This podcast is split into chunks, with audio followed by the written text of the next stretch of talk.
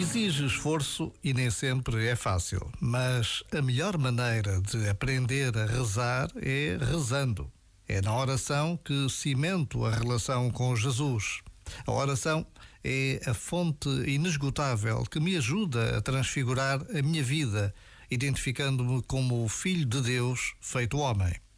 Como dizia São Paulo na plenitude do que viveu, eu vivo, mas já não sou eu é Cristo que vive em mim. Já agora, vale a pena pensar nisto.